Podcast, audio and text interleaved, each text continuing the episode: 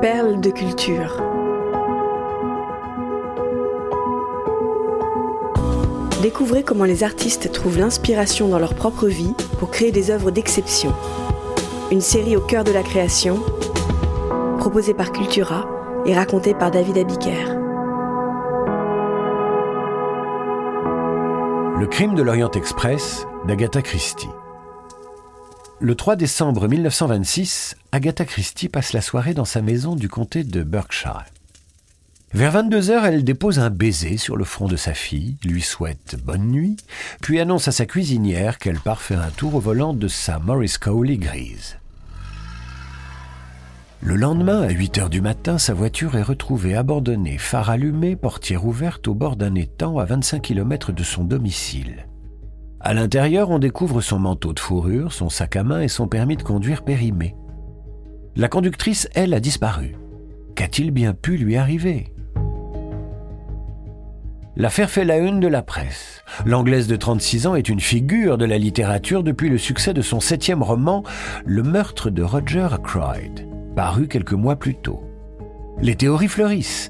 Enlèvement, suicide, meurtre. Son mari, Archibald Christie, est entendu par les enquêteurs avant d'être relâché. Le fait divers passionne le royaume. Même Arthur Conan Doyle, le père de Sherlock Holmes, est mis à contribution. Finalement, les autorités retrouvent l'auteur douze jours plus tard dans un hôtel d'une station thermale où elle est descendue sous un nom d'emprunt. La mère du détective Hercule Poirot n'éclaircit pas les raisons de cette disparition rocambolesque. Agatha Christie s'en sort en prétextant l'amnésie.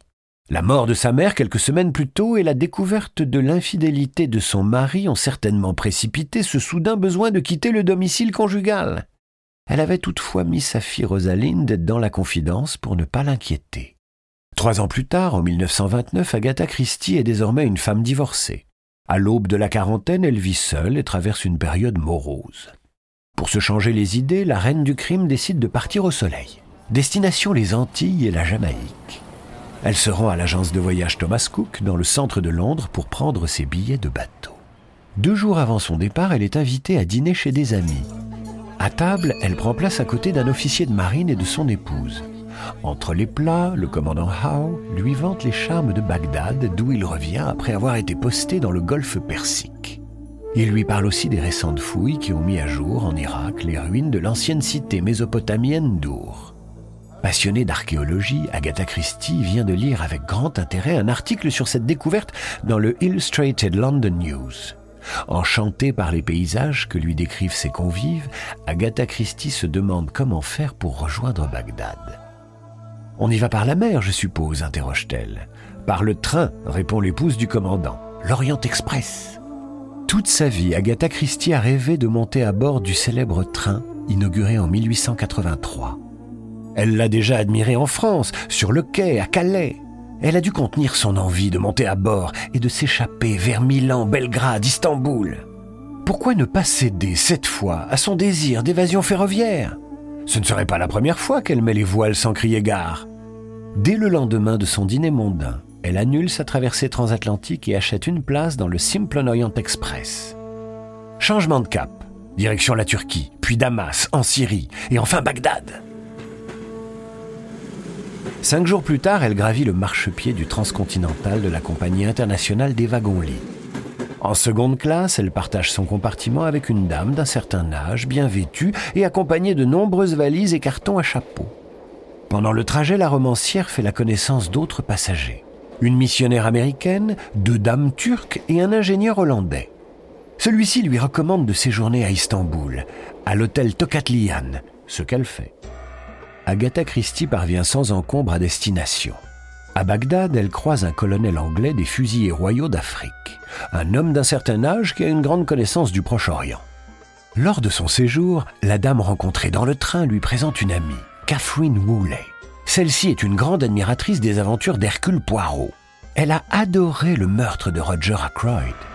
En compagnie de Catherine, Agatha Christie visite le chantier de fouilles d'Our, où travaille son mari, le célèbre archéologue Leonard Woolley.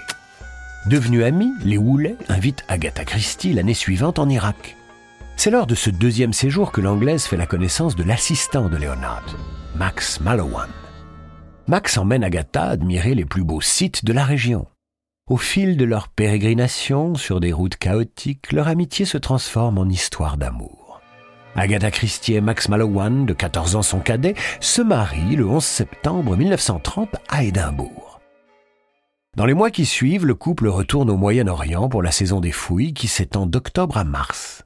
Entre deux séances d'écriture, l'écrivaine aide à nettoyer, cataloguer et photographier les objets déterrés.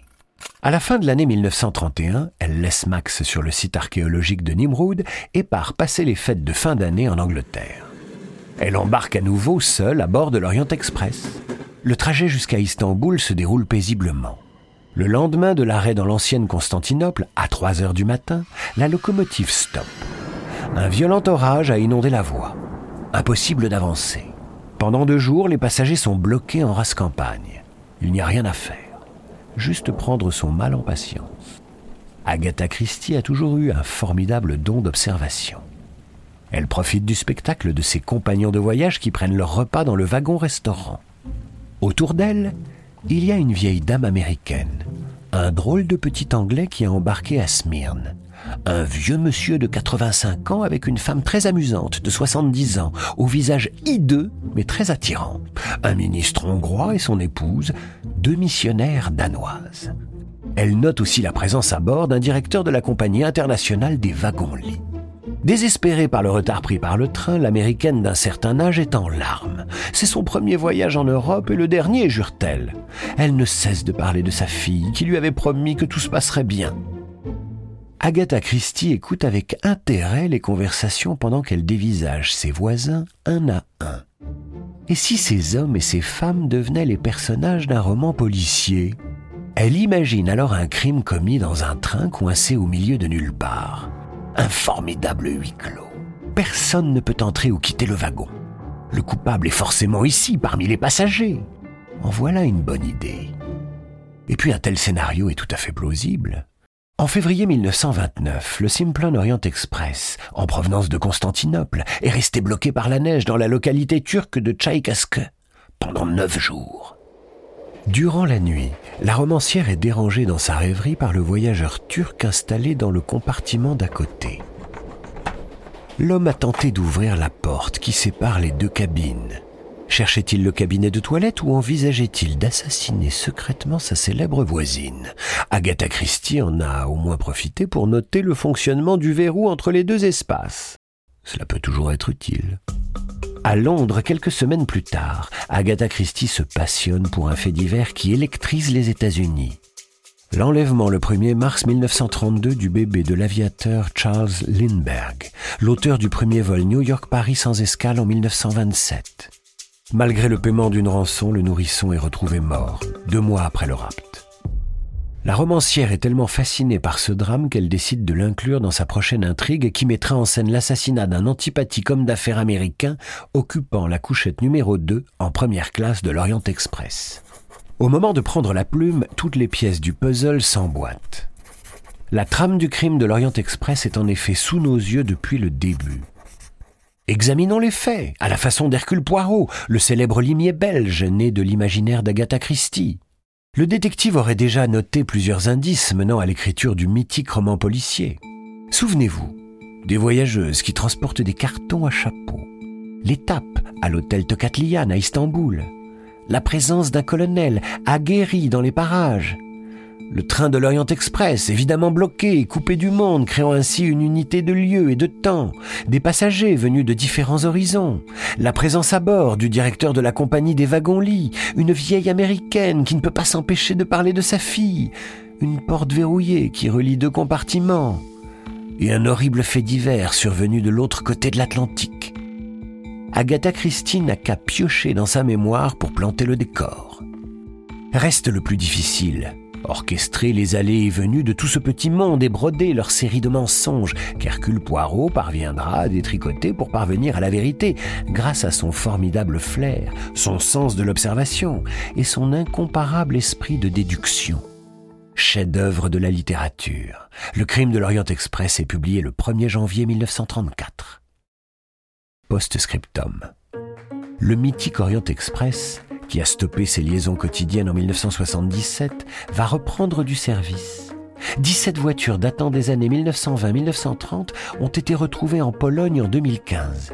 Étonnamment bien conservées. Elles sont en cours de rénovation pour être opérationnelles en 2024 à l'occasion des Jeux olympiques de Paris. Le train comptera 12 wagons-lits, un restaurant, trois salons et un fourgon. Bon voyage